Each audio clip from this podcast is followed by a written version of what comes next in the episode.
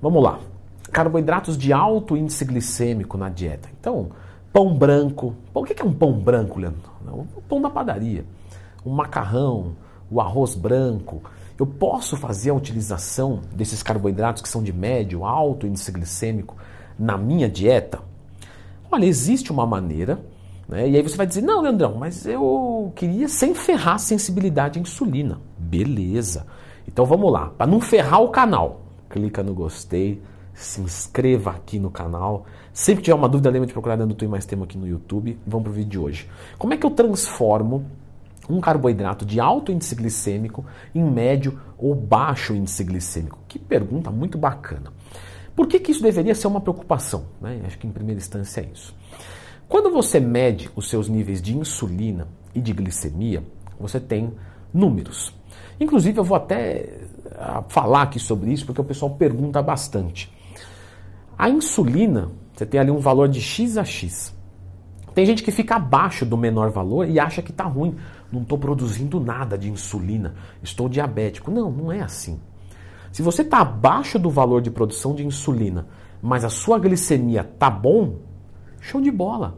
Por quê? Porque com um pouquinho de insulina, meu, show de bola, está controlando bacana o seu nível de açúcar no sangue.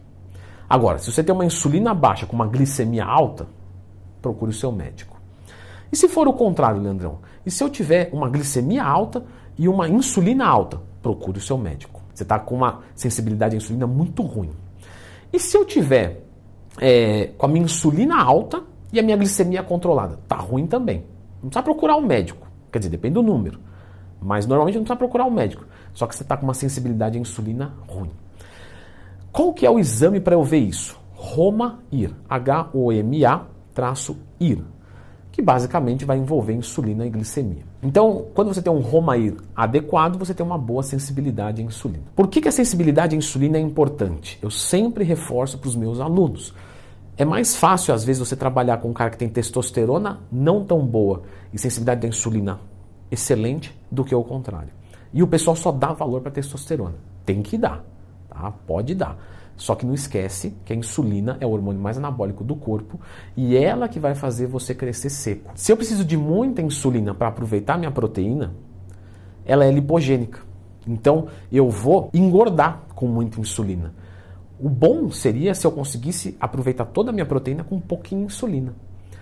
Logo, quem tem boa sensibilidade à insulina, que responde bem, ele usa um pouquinho só para fazer as funções do seu organismo. Para que você está falando tudo isso, Leandrão? Porque eu cliquei no vídeo era para outra coisa.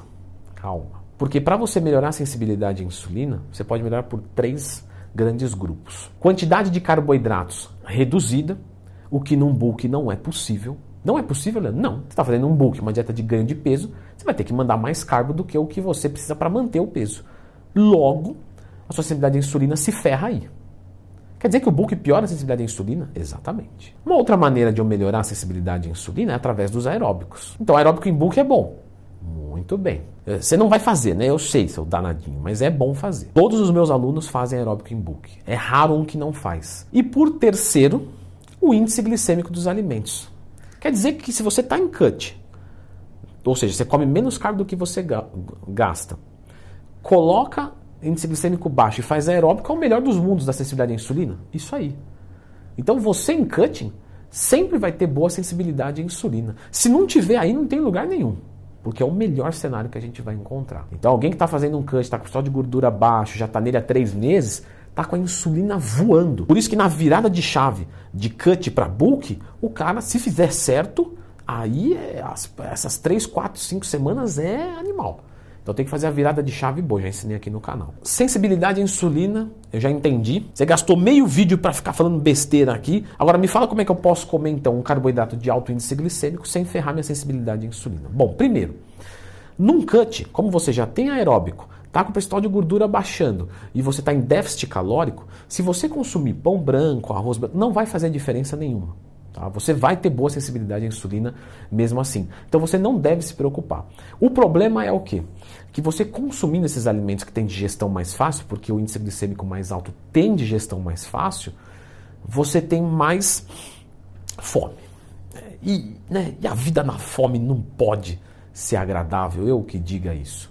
31 anos com fome. É, é lamentável. Genética de gordo. Mas nós podemos transformar um carboidrato de alto índice glicêmico em médio ou baixo índice glicêmico. E aí torna possível a gente consumir esses alimentos mantendo o nível de saciedade legal e também podendo usar no book. Como é que eu sei qual é o índice glicêmico de algum alimento? Como é que é essa metodologia? Vocês já se perguntaram isso? Quem sabe? Quem sabe escreve aqui. Quem não sabe escreve. Não sei. Porque eu acho que a maioria não sabe, mas eu posso estar enganado. Veja só, nós vamos pegar de estômago vazio, como eu estou agora em jejum, consumir um carboidrato, um arroz branco, uma quantidade X, e eu vou ver na corrente sanguínea quanto que dá de glicemia. Logo, tem que ser de estômago vazio, tem que ser o carboidrato sem nada junto. E aí você tem um índice glicêmico. Só que o que que avançadamente nós podemos observar? Que quando nós misturamos esse carboidrato com alguma outra coisa, o índice glicêmico diminui.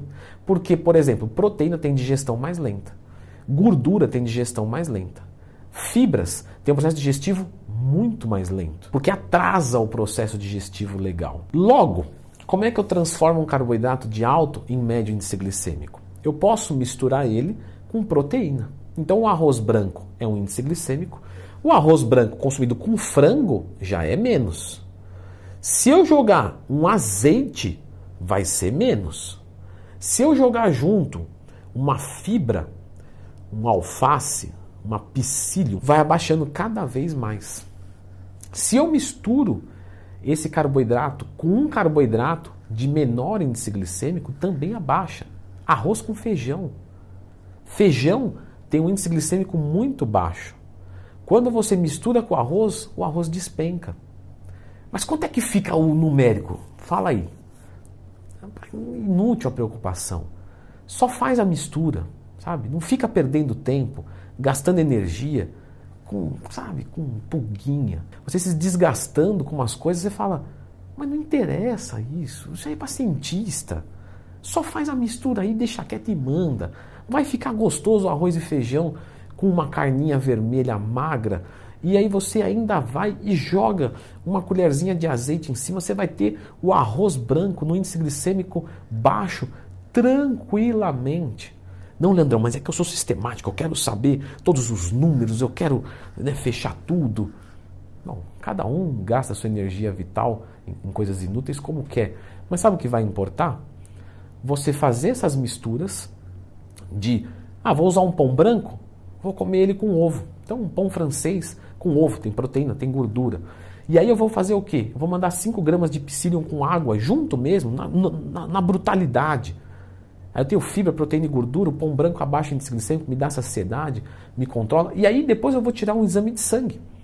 Aí eu tiro um exame de sangue lá do começo do vídeo, para ver como é que está a minha insulina e minha glicemia. Bateu, bateu, não precisa se preocupar com o número. Muito bem, Leandrão, você falou aí da, da insulina, da testosterona, né?